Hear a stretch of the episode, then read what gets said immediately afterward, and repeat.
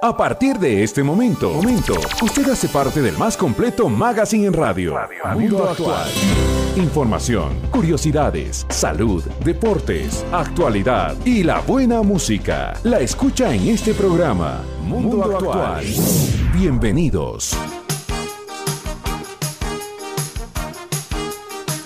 Cordiales saludos, eh, queridos amigos. Siempre es un gusto para este servidor poder estar junto a ustedes en nuestro acostumbrado espacio Mundo Actual en esta segunda hora de programa. Agradecer a nuestros amigos que se conectan y nos escriben desde Guayaquil. Un abrazo en Guayaquil, en el puerto principal en 97.3 un gusto saludarlos igualmente en el norte de nuestro querido Ecuador, en Tulcán y alrededores en 98.1 y por supuesto en todo lo que tiene que ver al distrito metropolitano de Quito en la frecuencia 92.1. Yo les había mencionado que hoy estaremos en el programa con nuestra buena amiga em, y yo ante todo, mi querida Fer, quiero mm, agradecerte por aceptar formar parte del selecto grupo de profesionales que eh, nos em, acompañan y que separan allí un momento para darnos importantísimos consejos. ¿Cómo has estado, Fernanda? Hola, Ítalo, ¿qué tal? Y muy buenos días a todos los radios, a todos los radioescuchas. Para mí realmente un honor, un placer siempre formar parte de este espacio en el cual este agradecerte porque es un espacio de reflexión sobre temas bastante importantes eh, que nos permiten ser más sensibles a la parte de la nutrición, la alimentación, ser más conscientes sobre todo, ¿no? Así que para mí, total placer el poder aprovechar este espacio para difundir esos mensajes, Dita. Claro que sí, no, muchísimas gracias. Eh, decirles a nuestros amigos que mm, Fernanda Sandoval es especializada en nutrición aplicada a la actividad física y deportiva es magíster en gerencia de salud, también hace parte del programa mundial de alimentos, así que tenemos mucho que hablar, mucho contenido tienes que ofrecernos, eh, mi querida Fernanda. Y hoy vamos a tratar un tema muy importante y yo te agradezco eh, por em, traernos a la mesa lo que vamos a conversar el día de hoy. Nos vamos a referir sobre las dietas sostenibles y la pregunta de cajón, eh, mi querida Fernanda, ¿a qué definimos dietas sostenibles? Perfecto, Italo, realmente justo em, buscamos este tema porque es algo realmente importante de analizar. ¿ya? Las dietas sostenibles em, es, una, es una definición que lo está promoviendo hoy por hoy la FAO. La FAO, como ustedes saben, es una agencia de las Naciones Unidas dedicada a la alimentación y la agricultura. Entonces, eh, estas dietas sostenibles, se les llama sostenibles porque generan un impacto ambiental reducido y contribuyen a la seguridad alimentaria y nutricional. El término de seguridad alimentaria y nutricional en el campo de la alimentación se lo aplica de dos formas.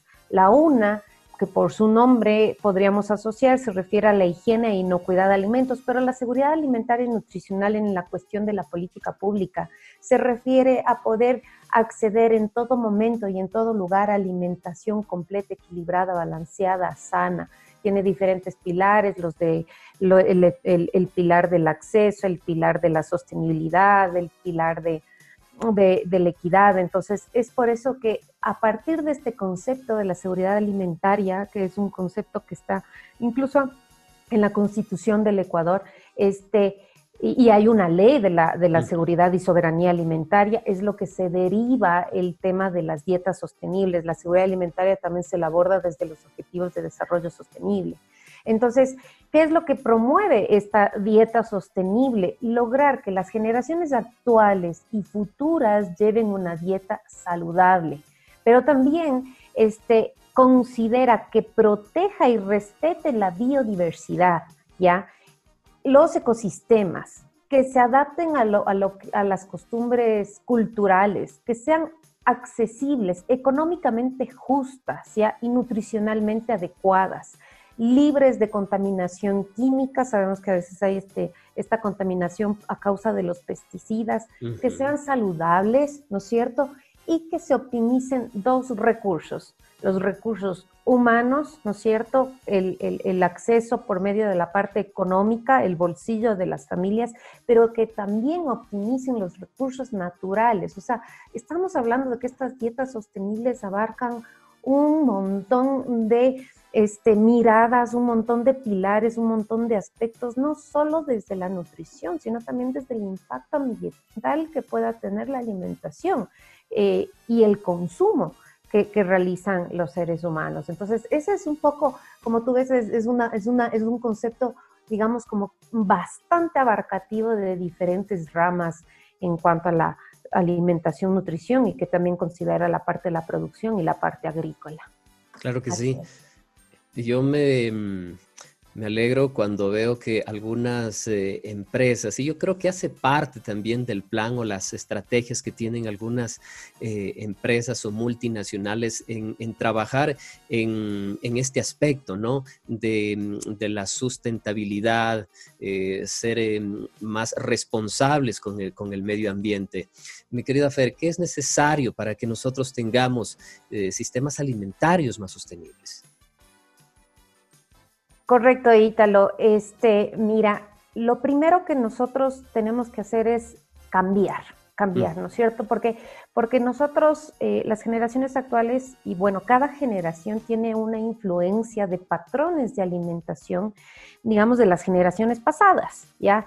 Que en ese entonces tal vez no existía el impacto ambiental que existe ahora, ¿ya? Ni tampoco este, esa conciencia por la alimentación. Recordemos que este, nuestros padres, nuestros abuelos, em, en ese entonces no habían los problemas que hay ahora de las tasas tan elevadas de cáncer, cuando ellos tenían nuestra edad o tal vez eran más jóvenes, no habían las tasas tan elevadas de sobrepeso y obesidad y en sí la vida era mucho más activa. Entonces, por eso tal vez en ese entonces había como una flexibilidad de consumir este, muchos tal vez este, alimentos, sobre todo de origen animal, y también este, como los alimentos, es más, la gente era como más acostumbrada a cocinar en casa, a preparar sus alimentos, entonces no había la necesidad de tener los alimentos ultraprocesados. Pero ahora nosotros vivimos en una era tan rápida, tan, tan, tan de, en contra del tiempo, que nos apoyamos en los alimentos refinados, ultraprocesados, ¿ya? No tomamos conciencia del impacto que tiene el consumo de las carnes y sus derivados en la, en la, en la parte ambiental. Entonces, con estas consideraciones es momento de cambiar estos sistemas alimentarios más sostenibles. No es fácil de lograr, Ítalo. ¿Por qué? Porque ya existe costumbres que están arraigadas en la población y que dar el paso adelante implica una serie de renuncia a, un montón de hábitos, a un montón de cosas que hemos, están instauradas en nosotros, ¿no?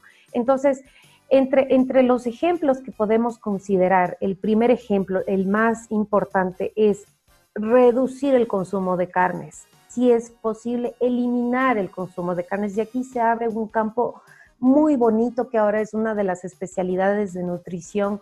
Mira, Ítalo, yo estoy muy empeñada en, poder especializarme también en esa rama de la nutrición que es el vegetarianismo y el veganismo, justamente por, por, por, por, la necesidad de entender bien cómo alimentarse de una forma sana siendo vegetariano. Porque te digo, Ítalo, no porque una persona por cuestiones ambientales renuncia al consumo de carnes y sus derivados, quiere decir que se alimenta de una forma saludable.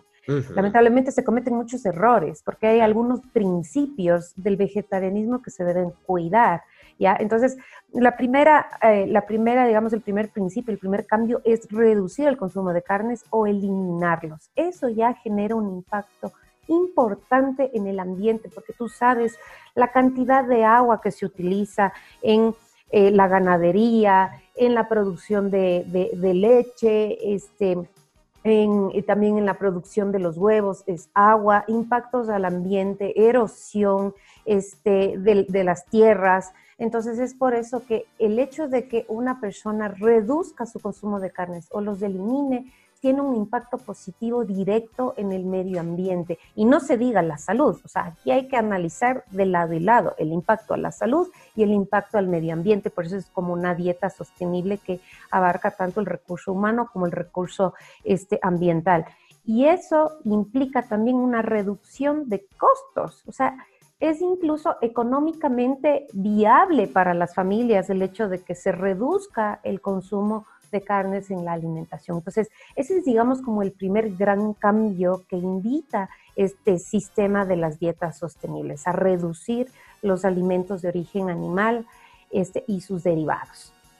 Mira, ahora que tú estabas tratando em, esto, yo estaba revisando un poquito y mm, me quedé bastante sorprendido eh, la cantidad de agua que es necesaria para producir alimentos, ¿no?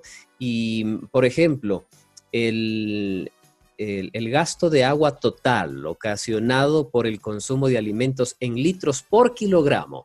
En la carne de vaca, para producir un kilogramo eh, apto para el consumo humano, necesitas 15.415 litros de agua frente a 322 litros para producir eh, un kilo de verduras, eh, Fer. Sí, esa relación es impresionante, ¿no? Por eso es lo que yo he visto las cifras de que cuando tú consumes una hamburguesa, ya lo que se utilizó para eh, ese, esa porción de la hamburguesa es un equivalente alrededor de 10 litros de agua por hamburguesa. Ahora fíjate cuántas hamburguesas y cuántos alimentos de origen animal se consumen alrededor del mundo. Entonces, es por eso que una dieta a base de, del consumo de cárnicos no es sostenible este, y, eso es lo que empieza a consumir nuestro planeta. O sea, por eso es lo que es la, nutrición o las dietas sostenibles se basan en una publicación del Eat Lancet, Eat Lancet y el Lancet en general es una organización que se encarga de generar y compilar los mejores estudios a nivel mundial en cuanto a medicina y ahora nutrición. Por eso se genera esta división del Eat Lancet. Y ellos tienen una publicación que se llama eh, Plato, Pirámides y Planeta. Ya, justamente esta publicación y, está, y está disponible en todos los idiomas en la web, justamente Eat Lancet este, tiene estos esquemas. Más adelante yo quisiera compartir la pantalla justamente de cómo se distribuye el plato en función de, la pirámide Itlancet. Porque, ¿Por qué le pone al planeta aquí? Porque justamente si nosotros seguimos consumiendo carnes, va a haber algún momento en que realmente nos acabemos los recursos hídricos del planeta. Tal cual. Entonces es por eso que es momento de que nosotros podamos ya tomar la decisión ahora. No esperemos a que la situación se complique como, como ya está complicada por los efectos este, que ha venido arrasando la pandemia de COVID hoy por hoy a, la, a, la, a la, humanidad, ¿no? No esperemos de que eh, empiecen a, ser insostenibles los efectos del cambio climático y que no podamos ser resilientes más adelante a todos estos efectos de sequías, inundaciones, huracanes. O sea, la Tierra está hablando, la Tierra se está manifestando y nosotros podemos contribuir desde nuestro espacio de consumo a que esto se reduzca en verdad. Claro que sí. Estamos conversando con Fernanda Sandoval. Ella es especializada en nutrición aplicada a la actividad física y deportiva con un masterado en gerencia de salud. Em, eh, yo quiero agradecer a las personas también que se conectan a nuestra transmisión a través de la página en el Facebook Mundo Actual, a través de la cual nosotros hacemos nuestras transmisiones de este y otros espacios, ¿no? Agradecerles a ustedes. Y si tienen alguna pregunta, y Fernanda, si nos quieren también eh, sugerir algún tema relacionado al, a nutrición lo pueden hacer, eh, sea a nuestro número de WhatsApp o también pueden dejarnos el comentario debajo de este, de, este video, de esta transmisión. Em, ¿Qué criterio mi querida Fer, te merece el uso de plásticos y materiales derivados de petróleo para el empaque de los alimentos, ¿no? Es un tema que, como tú decías, lo venimos también arrastrando desde mucho atrás, ¿no?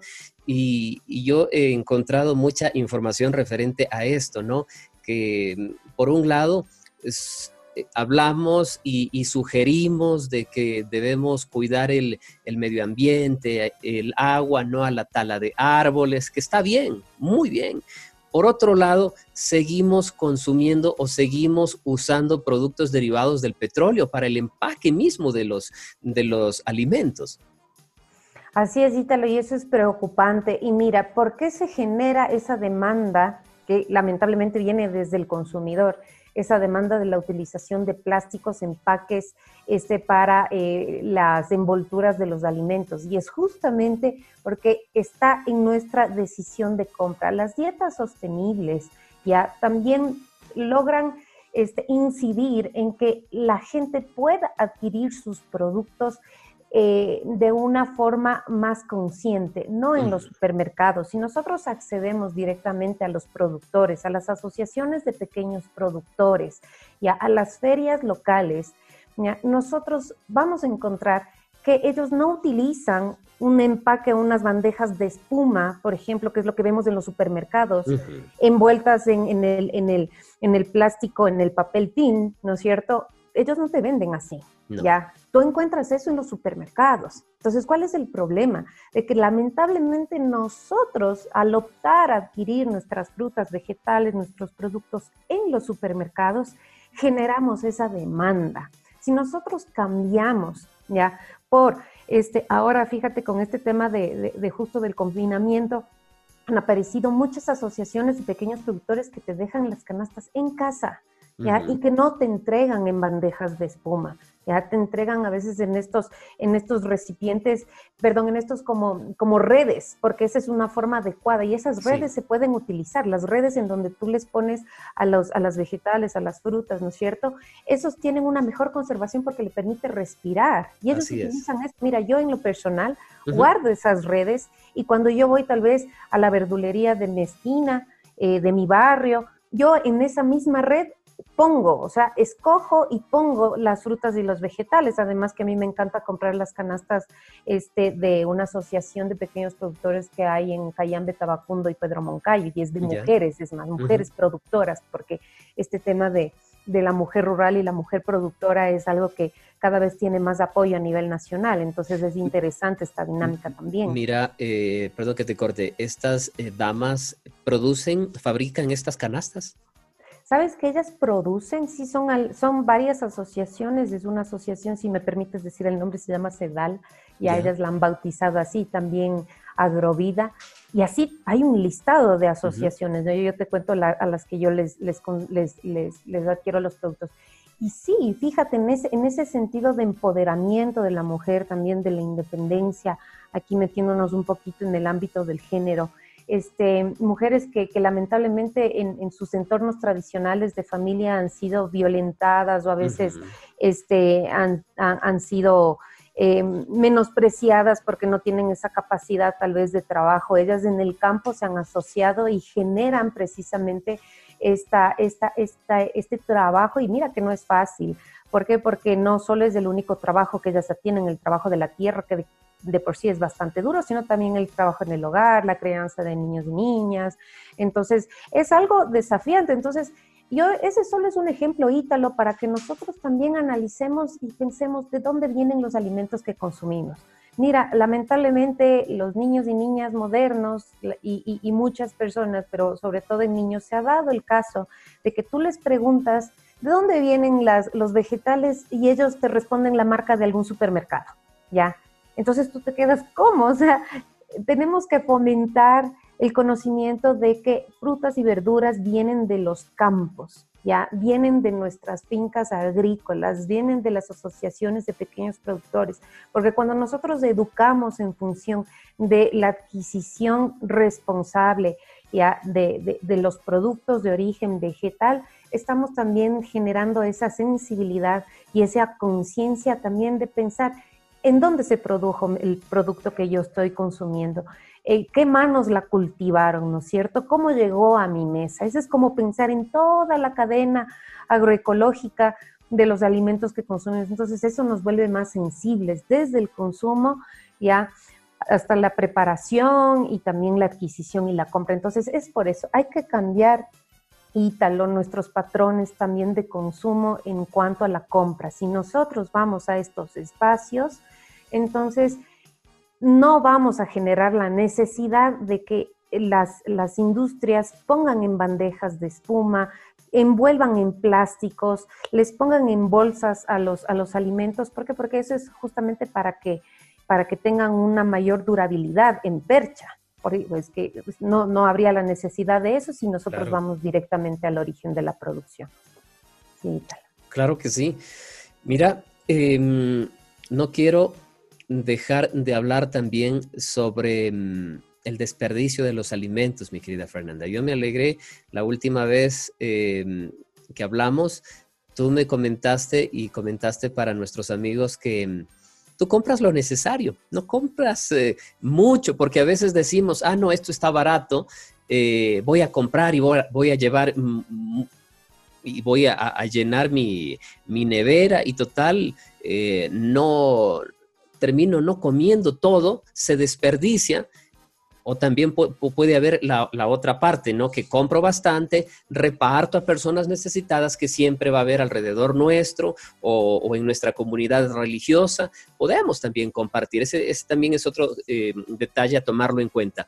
Pero el tema del desperdicio de alimentos que hay a nivel mundial eh, yo igual estaba un poco investigando y es asombroso. Los estadounidenses desperdician cada día cerca de 150 mil toneladas de alimentos, unos 422 gramos por habitante, principalmente frutas y verduras, según un estudio presentado hace poco y la cantidad, la cantidad de tierra necesaria para cultivar todo este alimento que, que acaba en los basureros de Estados Unidos es de unos 12 millones de hectáreas. Yo me quedé realmente muy sorprendido. ¿Y cuáles son esos alimentos que más se desperdician, que más son tirados a la basura? Son las frutas y los vegetales. Fernanda. Sí, Ítalo, mira que este tema que tú mencionas es bastante crítico. Frente a, a las cifras que tú acabas de mencionar, mira, yo te menciono la contraparte Millones de millones de niñas y niños alrededor del mundo sufren de desnutrición crónica y desnutrición aguda. ¿Cómo entendemos si es que existe un desperdicio de toneladas de alimentos a nivel eh, eh, en todo el planeta? ¿Ya? y al mismo tiempo existen altos índices de desnutrición crónica. Nosotros como Ecuador, Ítalo, somos el segundo país de Latinoamérica que tiene la tasa más alta de desnutrición crónica y somos los primeros en Sudamérica y somos un país súper productivo y también existen eh, altos, altos desperdicios. No tengo la cifra exacta en el Ecuador de cuánto genera este desperdicio y eso es realmente porque yo creo que faltan, faltan este, muchas capacidades, tanto desde las familias como también desde los productores, para poder evitar estos desperdicios. Nosotros como consumidores, como tú dices, a veces vemos, ah, sí, está barato, compro. ¿Ya? Y, y, tal vez me olvido que lo compré, porque a veces eso pasa, lo guardamos en el refrigerador, me olvidé que lo compré y cuando lo saco está echado a perder. Cuando realmente nosotros, ¿y por qué pasa eso? Porque no soy consciente tampoco de mi alimentación y porque no planifico. Ya porque compro por comprar, no compro planificando qué voy a preparar. Entonces, la clave desde el hogar es que nosotros siempre pensemos qué vamos a comprar. Mira, ahí te lo, yo creo que una de las cosas chéveres que nos ha dejado, digamos, de esta situación difícil de la cuarentena y el confinamiento es que muchos de nosotros hemos podido acercarnos más a, las cocinas, ¿no? Y que hemos podido empezar a preparar nuestros alimentos, nos hemos vuelto curiosos por preparar recetas. Y fíjate, si por ponerte un ejemplo, ya, eh, justamente em, yo compré bastantes tomates este fin de semana que me hacían falta. Una que fue parte de un pedido de canasta agroecológica que lo hice y otro porque me ofreció igualmente una productora directa y no le quería, no le quería rechazar. Entonces yo ahorita estoy repleta de tomates.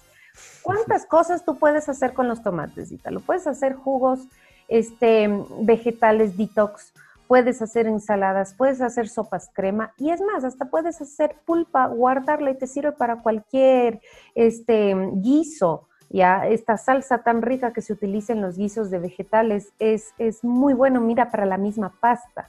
Ya cuando tú haces una, una, una pasta integral, a mí me encantan los fideos integrales con salsa pomodoro, es justo hecha a base de tomates. Hay tantas formas de preparar este, un solo producto vegetal que realmente no hay pretexto para echarla a perder.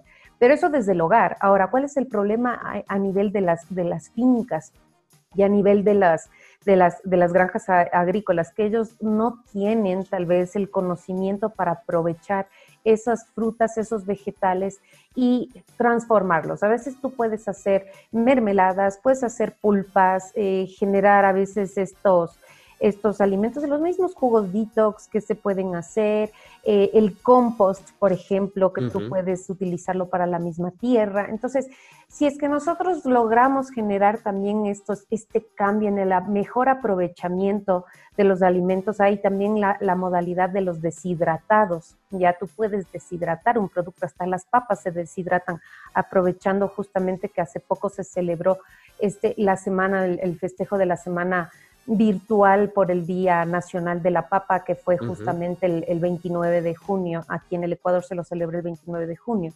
Mira, con tantas variedades de papas, tú puedes incluso hasta deshidratarlas y con eso tú alargas su conservación. No te puedo negar de que sí se pierden un poco los nutrientes del estado, del estado natural, ¿no? Por eso siempre es preferible al natural. Pero eso también, fíjate, Ítalo, si nosotros tenemos esa conciencia de, de, poder este, procesar nuestros alimentos de una forma natural, así pase lo que pase, cualquier emergencia, digamos, de, de aspecto climático este, o cualquier situación que nos pueda limitar a acceder a alimentos nos va a permitir tener en nuestra despensa los alimentos derivados y eso también contribuye a la seguridad alimentaria, porque si tal vez nosotros este, eh, no podemos acceder a alimentos frescos, tendremos en nuestra despensa alimentos deshidratados o tendremos pulpas o congelados y eso nos va a permitir también optimizar la nutrición y la buena alimentación en el hogar. Entonces, tener como esta conciencia de evitar los desperdicios, Ítalo, es otra de las cosas que fomenta justamente las dietas sostenibles y es importantísimo que se lo mencione. Sabes que mm, ahora que tú hablas de los deshidratados, de pronto, no, sé, poco he visto aquí, he visto sí, pero no, mucho, pero por ejemplo en, Brasil eh, se consume mucho tomate deshidratado en las, em, en las pizzas. ¿No? Eh, también colocar el tomate deshidratado en el, en el champiñón que, y tú lo, eh, al champiñón que ya viene en conserva. Em, si tú le colocas em, aceite de oliva, colocas allí el tomate deshidratado, te haces unos sándwiches riquísimos, eh, justamente, y, yo pienso que es muy necesario, sería bueno tener, si nuestro presupuesto nos, nos lo permite, tener el aparatito deshidratador en nuestra casa, porque hasta las frutas mismo, a veces eh, llega el momento en que los bananos se nos maduran todos y ¿qué hacemos? Los congelamos. Una buena opción también es deshidratarlo, ¿cierto? Sí, correcto. Y fíjate, eso en, el área de especialidad que yo tengo, las frutas deshidratadas, cuando tú tienes una expedición larga de montaña o cuando tienes una ultramaratón, primero que son deliciosas, ya, segundo que te brindan energía, porque concentra ahí el azúcar de la fruta y, eso te da energía. Entonces, eh, es, es, una forma alternativa, como tú dices, tener estos deshidratadores en casa que son como de uso doméstico, pero también se lo puede hacer la técnica en el horno. Creo que la mayoría de, nosotros tenemos incluso hornos pequeñitos, entonces utilizando la temperatura justa y el tiempo adecuado, tú logras una buena deshidratación de tus alimentos. O también las conservas domésticas, a veces se lo puede hacer en salmueras o en, o en caldos a base de vinagre y tú logras este, tener tus propios frascos de vegetales, ¿ya? Eh, en conserva, que mira, son mucho, mucho este, menos nocivos, digamos, de los, de los que se encontramos en el supermercado, porque la diferencia es que en casa tú no utilizas más que los conservantes naturales que puede ser el vinagre, yo recomiendo siempre la sal marina, el mismo limón, el ajo, ¿no es cierto? Entonces son como los caldos de conservación de los vegetales y las mismas frutas. También como tú mencionas el tomate deshidratado, su medio de conservación es un aceite hecho a base de aceite de oliva. En eso hasta las berenjenas puedes hacer este, como en, en este tipo de conservación a base de aceites vegetales que son bastante nobles. Y eso te permite disfrutar, pero de los vegetales, acuérdate, Ítalo, no hace mucho pasamos por una situación de toque de queda. Ya, a mí me, preocupa porque ya en un periodo corto de tiempo ya hemos sido, nos hemos expuesto a dos toques de queda, uno por el problema eh, político que hubo a finales del año pasado y ahora por el tema del, del COVID. Si nosotros tuviéramos siempre como esta precaución de estar prevenidos frente a cualquier crisis que puede haber o fenómeno natural, nosotros sí tenemos en nuestra despensa esto, ¿no? Pulpas, este, eh, eh, conservas naturales, este, ah, frutas deshidratadas, mira que no nos va a faltar nada, Ítalo, o sea, vamos a poder sobrellevar a cualquier tipo de emergencia y eso es realmente velar por la seguridad alimentaria entendida por el acceso a, por el acceso a los alimentos en nuestros hogares. Qué bueno. Eh, ¿Sabes qué? en contraste con lo que estábamos hablando hace un momento referente a que los productos que más se desperdician son, los, em, son las frutas, son las verduras. Eh, en contraste a eso, los productos con menos posibilidad de acabar en el cubo de la basura son los snacks salados, eh, los, eh, los, platos con, con, colorantes, con preservantes, los dulces y los refrescos y que no ayudan a que el ser humano tenga una buena salud. Así es. Mira, Ítalo, yo te decía hace poco, ¿no?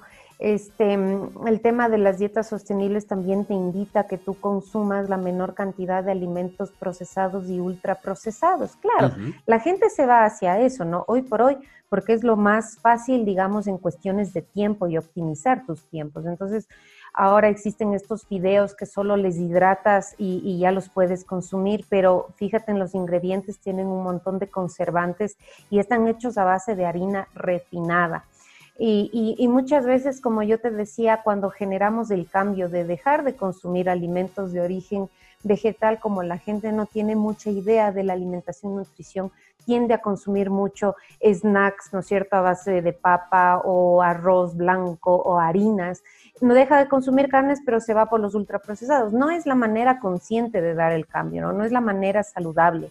O sea, parte de los principios del vegetarianismo es precisamente que no debes consumir alimentos refinados, sal refinada, harina blanca, ni alimentos ultraprocesados.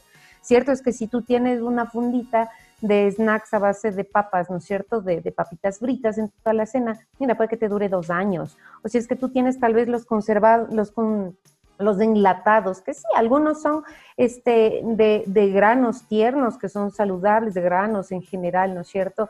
Eh, las conservas de arveja, las conservas de garbanzo, pero fíjate la cantidad de sodio que se les pone a esos enlatados para que puedan eh, durar cinco, seis años, si tú te fijas, te fijas en las fechas de caducidad, tiene un tiempo de expiración larguísimo, que sí, ya, claro, para, para una cuestión de emergencia son bastante útiles, pero no, tampoco podemos abusar de su consumo. O sea, lo importante es que, mira, si tú compras un grano tierno, ¿ya? Y tú lo conservas en tu refrigerador, tienes ese grano tierno, tienes arvejitas, frijol, este, tienes mote, y en la congeladora te dura seis meses, pero esa es una forma, digamos, como responsable de hacer que tus productos duren, no los enlatados. Yo en lo personal no recomiendo enlatados. Hoy por hoy los índices de hipertensión son altísimos y también los casos de cáncer por este, causas alimenticias. Entonces es por eso que hay que procurar no consumir alimentos que tengan sodio agregado y esos son justamente los enlatados, ¿sí? Porque eso no va a ayudar en tu salud.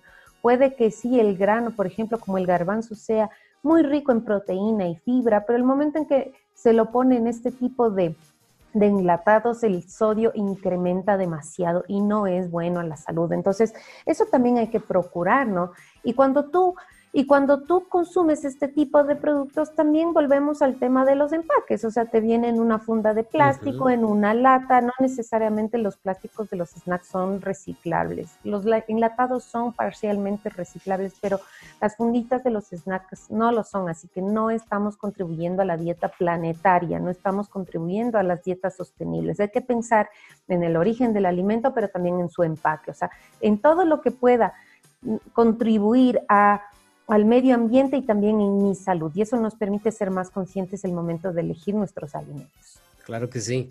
Eh, estaba pensando ahora, tú debes ser, eh, debes tener algunas muy eh, buenas recomendaciones de, platos, ¿no? Eh, sencillos, nutritivos, eh, que mm, son fáciles de prepararlos con nuestros productos, que los tenemos allí en la tiendita hasta de la esquina y, y a, un costo realmente módico.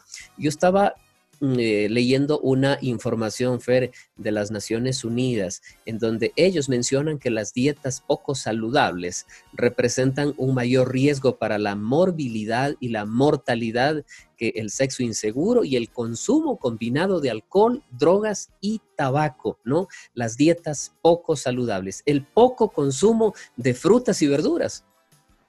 Así es, así es. Mira que esto está totalmente relacionado y vinculado a la, al poco consumo de fibra. Nosotros en, el Ecuador tenemos las estadísticas bastante pobres de consumo de fibra. Ya, eso tiene una afectación directa sobre la salud digestiva. Ya, la, salud digestiva gobierna este, muchos, muchos factores en nuestro organismo, empezando por el metabolismo. Entonces, lamentablemente, el hecho de que tú eh, no consumas fibra en tu alimentación, lamentablemente incide en una afección a tu sistema digestivo. Adicionalmente, el hecho de que se consuma cigarrillo, drogas, alcohol, ya no permite que esta salud digestiva sea adecuada. Entonces, si existe un consumo de este tipo de sustancias, ¿no es cierto? Drogas, alcohol, cigarrillo y un pobre consumo de fibra, tú le estás envenenando a tu organismo. O sea, perdón que sea tan directa en este sentido, pero ni te alimentas bien y consumes eh, sustancias que no son saludables, que son perjudiciales. Qué pena me da, lamentablemente, que existan estas, esta falta de conciencia y es, en estadísticas enorme, Ítalo, porque pareciera que la gente no se quiere a sí misma, ¿ya? Y eso es preocupante. Es verdad. ¿ya? Porque realmente nuestro cuerpo es lo que más debemos cuidar. Nuestra salud es la base de todo. Nosotros estamos muy preocupados por el trabajo, por los recursos económicos, ¿no es cierto? Por nuestro desarrollo profesional, pero ¿cómo queremos ser realmente exitosos en la vida si nuestra salud es lo que menos atención le ponemos? Sabemos que una buena alimentación nos brinda eh, la capacidad cognitiva, las capacidades productivas para ser excelentes. Este, el, deporte y, la salud, este, la actividad física, este, están totalmente relacionadas. Entonces, si nosotros existe este tema del consumo de cigarrillo, alcohol, sustancias, eh, sustancias estupefacientes, este, y como tú también mencionabas, el sexo inseguro, la promiscuidad, eso contribuye a que no estás cuidando tu cuerpo. Entonces, no te va a llevar a, a, que puedas ser exitoso en la vida, a que puedas tener una buena calidad de vida, a que puedas progresar. Es que todo está vinculado a la alimentación y a la salud, Ítalo. Entonces, yo creo que sí, que sí debemos generar como una mayor conciencia en este sentido y ya generar el cambio inmediatamente, porque no podemos permitir que pasen los días y nosotros no generar una reflexión de poder cambiar eh, eh, todos estos patrones de alimentación. Tal cual, estamos entrando en los últimos eh, minutos del programa y queremos agradecerles a ustedes y yo quiero reiterar a nuestros amigos oyentes, si ustedes desean eh, que tratemos eh, un determinado tópico, un determinado tema relacionado a salud, pueden escribirnos, ¿no? Revisaba, eh, Fernanda, los, los países que tienen o que gozan de mejor salud, sus habitantes, y está allí Israel, Luxemburgo, Suecia, Japón, España, Australia, Singapur. Y mm, el denominador común, la buena alimentación y la práctica de ejercicio. Así es. Mira que este tema de la alimentación, y por eso es lo que ya yo hoy te he mencionado un poco, este, dos, dos, dos, dos principios que son los que promueven estas dietas sostenibles, es cuando ya se logra escalar a la política pública, es cuando empiezan a existir este, conciencias en cuanto a informar a los consumidores y generar, incidir en el cambio, ¿no? Este, y justo eso es lo que a nivel de los organismos mundiales se está consiguiendo. Fíjate que estos países han tenido que ser drásticos en la cuestión de sus, de sus políticas, ¿no? Aquí eh, en algún momento se quiso poner el impuesto a las bebidas gaseosas, este, y hubo una resistencia enorme por parte de la industria de alimentos. En su momento, cuando yo trabajaba en el gobierno Ítalo, te comento, yo fui parte del comité que realizó el etiquetado, el semáforo de los alimentos. ¿Tienes idea la lucha contra la industria de alimentos que fue eso, Ítalo? Fue durísimo. Porque claro, o sea, a, la industria de alimentos, qué pena que lo diga, ya, pero, pero existen muchos intereses para, porque la gente consuma sus alimentos ultraprocesados, altos en azúcar, bebidas gaseosas y demás, que la gente se siga alimentando mal porque eso les genera muchos ingresos. Entonces, cuando en estas políticas de política pública, perdón, en estas políticas públicas, este, en donde empieza a existir como ya eh, situaciones un poquito más drásticas en cuanto al, consumo de alimentos, hay todavía mucha resistencia. En estos países han sido drásticos porque viene desde ahí, viene desde el cambio a, nivel de la incidencia nacional, a nivel de la política pública con respecto a los alimentos. Entonces, mira, Europa eh, es drástica, ¿no? Tú no puedes ahí este, comercializar productos que tengan transgénicos. Eso es algo que aplica a toda la Unión Europea, ¿ya? y asimismo eh, otro tipo de medidas y de políticas que han sido bastante útiles. Entonces hay bastante trabajo que hacer, Ítalo, en ese sentido. Hay mucho todavía por delante, mucha madera que cortar, ¿ya? Este, y, y, yo creo que como Ecuador, si nosotros somos cada vez más conscientes, vamos a lograrlo, porque tenemos realmente un país bendecido en recursos que no podemos consumirlos, no podemos agotarlos, ¿ya? y eso es precisamente algo que debemos simplificarlo desde los consumidores. Yo te había comentado que quisiera compartir únicamente una gráfica de cómo tú puedes eh, generar una dieta sostenible. Y es justamente la gráfica que nos permite, este, que nos recomienda el Lancet Eat. Ya, este, esta gráfica, eh, no sé si se la puede ver ahí en pantalla, nos habla justo del platito. Tú hace un momento nos dijiste eh, me preguntaste el tema del plato, entonces no quisiera dejar suelta esa, esa, inquietud.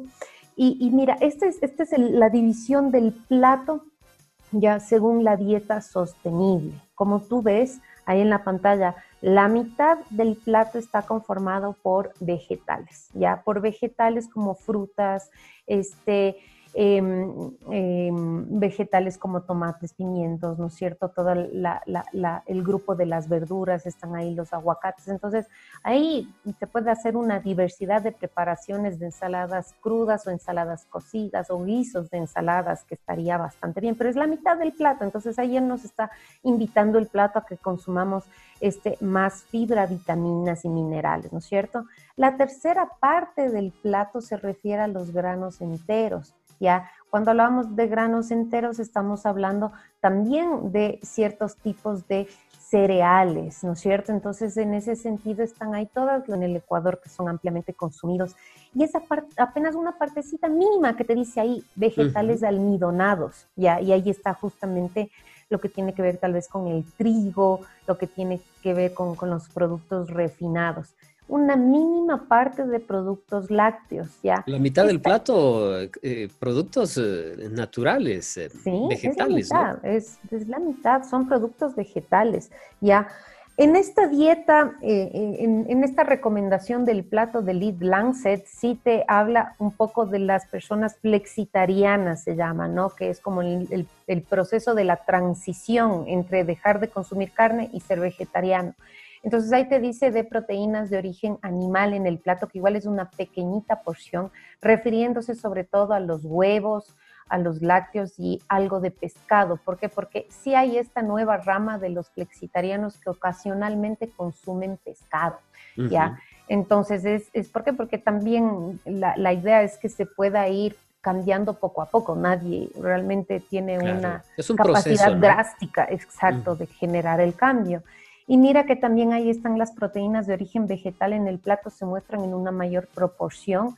Entonces ahí también incluyen este, todo tipo de, granos, como puede ser la soya, ojalá sin transgénicos, la soya, este, los brotes, los germinados, ya los frutos secos, ya, finalmente, los aceites vegetales insaturados tienen también una proporción no tan pequeña, es moderada, entonces ahí hablamos del aceite de oliva, ahora hay aceites de canola, de coco, hay los aceites de aguacate, eh, pero no los aceites de palma. Ojo, el aceite de palma no es saludable.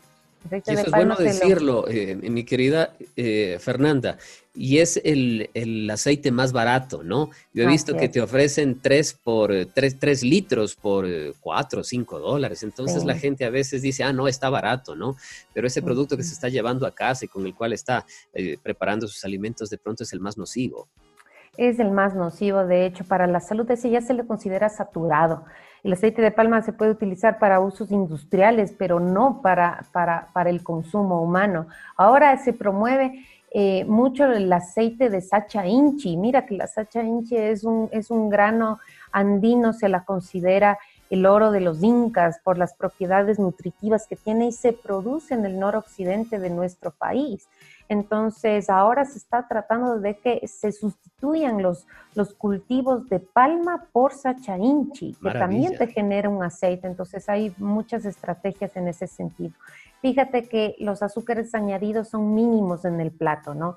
O sea, yo como nutricionista te diría nulos, nulos. Ya Elite Lancet en este sentido sí te invita eh, un poquito a la transición y como que te deja un espacio pequeñito, pero yo a los azúcares añadidos les quitara completamente del plato y de la dieta, ¿no? Entonces, fíjate cómo del plato antiguo que antes veíamos, ¿no es cierto? Mitad vegetales, cuarta parte alimentos de origen animal y proteínas y la otra parte cereales y almidones, ahora el sistema Lancet ya te lo fracciona aún menos a los productos de origen animal amplía los alimentos de origen vegetal y considerando los vegetales y las proteínas. Entonces es interesante porque estas son recomendaciones mundiales y a esto aterrizado a las, a las, a las costumbres ecuatorianas podemos hacer infinidad de preparaciones deliciosas y tal. O sea, en nuestro país nos caracterizamos por tener una sazón buenísima, porque tenemos hasta las hierbitas, esta hierba magui que es tan natural y te brinda tanto sabor, ¿no? Entonces, esa es una gran ventaja de vivir en el Ecuador.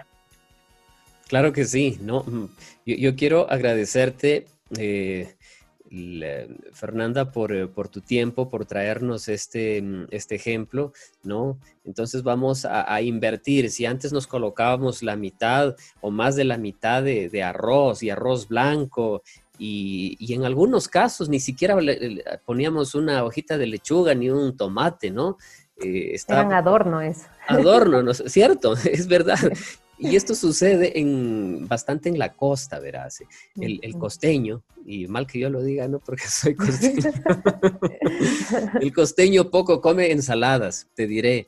Que esté el arroz, que esté la menestra. Bueno, la menestra es bueno. Eh, pero en la costa casi no se conoce el, arroz integral, tú sabes. El arroz blanco, al otro lado una sábana de, de carne, ¿no? Acompañado por, no sé, por un plátano o, verde. Entonces, esa más o menos es la dieta en, la costa, ¿no? La invitación, mis queridos amigos, para eh, tener unos mejores hábitos en nuestra alimentación. Educar, y, yo pienso, eh, mi querida Fer, y, gracias nuevamente por, por eh, ser parte de esos profesionales que eh, promueven las buenas prácticas. Como medios de comunicación, eh, creo que es responsabilidad nuestra educar a la sociedad en temas importantes como la alimentación, el promover las buenas prácticas en nuestro estilo de vida. Eh, yo soy muy, muy grato y, me y me llena de, gusto cuando las últimas veces que yo he ido a algunos restaurantes y he encontrado también algunas opciones Em, vegetarianas, Fernando. No sé si tú te has fijado. Sí, y me encanta, Ítalo, me encanta que la gente cada vez esté teniendo más conciencia por este tema, este, por generar alternativas, porque mira, em, qué difícil es para los vegetarianos em, eh, seguir con su entorno social y a veces con su entorno familiar, porque no existe las alternativas, pero ahora ya cada vez estamos siendo más conscientes, hay más tiendas orgánicas pequeñitas que se preocupan por traer alimentos este, de los pequeños productores, dar oportunidad a las, a las economías, a las pequeñas economías que generan este, este, estos alimentos más sanos. Entonces, lo que yo sí quisiera, mira, y yo, yo te felicito, Ítalo, por este espacio de comunicación, porque realmente, eh, como tú mismo dices, eh, son los medios quienes tienen la responsabilidad y yo te felicito porque tú abres este espacio en tu programa para poder reflexionar sobre estos temas. Yo quisiera finalmente este, generar una conciencia adicional. Estas nuevas tienditas orgánicas que ahora nosotros vemos, ya que te dan esta alternativa, deberían mantener un precio justo, ya, porque a veces nosotros eh, mira, en Estados Unidos es así, lo saludable es caro, pero aquí en el Ecuador no tiene que ser así porque nosotros tenemos diversidad de alimentos. Así es. Mira que hay una tendencia muy interesante de irse por lo, por lo healthy, como lo dicen los, los, americanos, ¿no? Por lo diet. O sea, ya es una tendencia que empieza a generar incluso mucha influencia en redes. Pero tú vas, quieres acceder a estos productos y resulta que son carísimos. Ya un aceite de aguacate, un aceite este, de coco, son carísimos, entonces la gente no puede acceder a eso, entonces eso es porque lamentablemente estamos copiando esta tendencia de moda en lugar de realmente aterrizarlo a que en nuestro país esto no tiene por qué ser más costoso. Ya, entonces las tiendas orgánicas deben ofrecernos estos productos, pero al precio justo, no alto, porque no tiene que ser algo, algo costoso alimentarse sano. De hecho, es al contrario, las dietas sostenibles promueven que tú te alimentes de una forma más económica a través del consumo de los alimentos vegetales, generando menos impacto ambiental. Eso como en resumen de lo que hemos conversado hoy. Tal. Claro que sí. Yo eh, quiero eh, traerles y compartirles un escrito de... Mm, yo te voy a mandar este libro, no sé si tú lo has leído, el... Em, consejos sobre el régimen alimenticio. Es muy bueno, mi querida. Eh, está en PDF, yo te lo voy a pasar eh, para que lo tengas y lo compartas con tu círculo también. Y allí hay una cita que, que, yo quiero dejarles. Para saber cuáles son los mejores comestibles, tenemos que estudiar el plan original de Dios para la alimentación del hombre. El que creó al hombre, o sea, Dios, y comprende sus necesidades, indicó a la primera pareja y les dijo, he aquí, dijo, que os he dado toda planta que da semilla y todo árbol en que hay fruto y que da semilla os será para comer. Ese fue el consejo, ese fue el principio, esa fue la recomendación de Dios para el ser humano y yo pienso que si el ser humano siguiera esa directriz, siguiera ese consejo, eh, viviera más, sin duda alguna. Es así, es así. Hay que volver a nuestros orígenes y dejar a un lado toda la industria y todo el, autoconsumo del planeta de esta forma desmedida. Así que esa es precisamente la reflexión. Eso tiene que ser la mayor motivación, Ítalo, poder volver a ese origen espiritual. Claro que sí. Si alguno de nuestros amigos quiere ponerse en contacto con Fernanda Sandoval, yo les voy a dejar el número telefónico de ella, el 098 4655 121. 098 46 55 121. Pueden llamarle, pueden escribirle a su WhatsApp y dejarle allí algún mensajito. Ella gustosa les estará devolviendo la llamada. Muchísimas gracias, claro que sí, Ítalo, para mí siempre un placer y, agradecerte a ti, a la Radio Nuevo Tiempo, por este espacio. Qué, qué, placer es realmente conversar en estos minutos y generar este análisis, mira, que nos motive realmente a, cuidar nuestra salud, a alimentarnos mejor y cuidar nuestro planeta, Ítalo. Como yo digo, que mm, alguna orientación, algún consejo que demos en esta radio que le llegue a una persona, de las tantas que nos escuchan en, eh, dentro de nuestro país y fuera del mismo, yo realmente soy feliz, mi Fer. Yo quiero agradecerte de verdad. Que Dios te bendiga.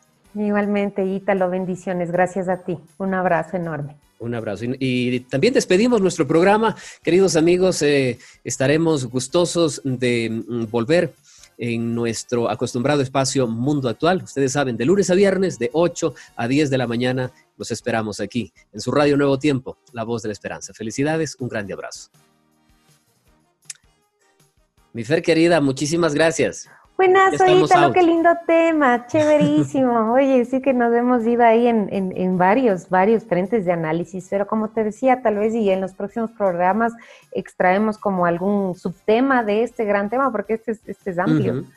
Y, y, lo podemos ir desarrollando aún más así con consejos y qué bueno así poder compartir la pantalla. Déjame revisar y compilar algunas recetas a los radioescuchas, les encanta este les gusta. que preparar. Entonces, a las viejitas con, cariño, ¿no? les encanta las que les demos recetas y no tan así, tan elaboradas, ¿no? Que sean fáciles de, preparar. De pronto podemos em, en, el próximo conversatorio que tengamos dejarles ahí una recetita al final, se me ocurre, ¿no? Sí, algunas, déjame tal vez unas tres recetitas diferentes. No te había contado Ítalo y agradecerte un montón. Eh, me llamó una señora después del programa del viernes anterior. Me llamó una señora contentísima que había escuchado el programa, eh, que quería que, les atienda a sus hijos. Bueno, ahorita estaban complicados económicamente, entonces yo le dije que con todo gusto. Entonces, mira, también agradecerte a ti porque ese es un espacio justamente para, para que la gente me pueda buscar, darles esa guía nutricional. Yo, más allá de ser mi trabajo, lo hago con toda la vocación del mundo, pero como tú dijiste, con que lleguemos a uno e incidamos en uno es ya un, logro, es, es, es, una realización. Entonces, sí, lo que chévere, porque veo que, a la gente le interesa mucho el tema y, mientras más herramientas, insumos y contenidos les brindemos, uy, les estamos ayudando un montón en su alimentación. claro que sí. Sobre todo. Yo soy el que te agradece, mi querida Fer. Un grande abrazo. Igual para ti. Que tengas una hermosa semana y un buen viaje a Santo Domingo. Gracias. Cuídate mucho, ¿ok? nos vemos. Chao. Adiós. un abrazo. Queridos amigos, y así nosotros culminamos nuestro programa agradeciéndoles a ustedes por su gentil atención y sintonía. Mi nombre es Ítalo Ceballos y fue un gusto haber compartido con ustedes el programa Mundo Actual a través de esta, su radio, Nuevo Tiempo, La Voz de la Esperanza.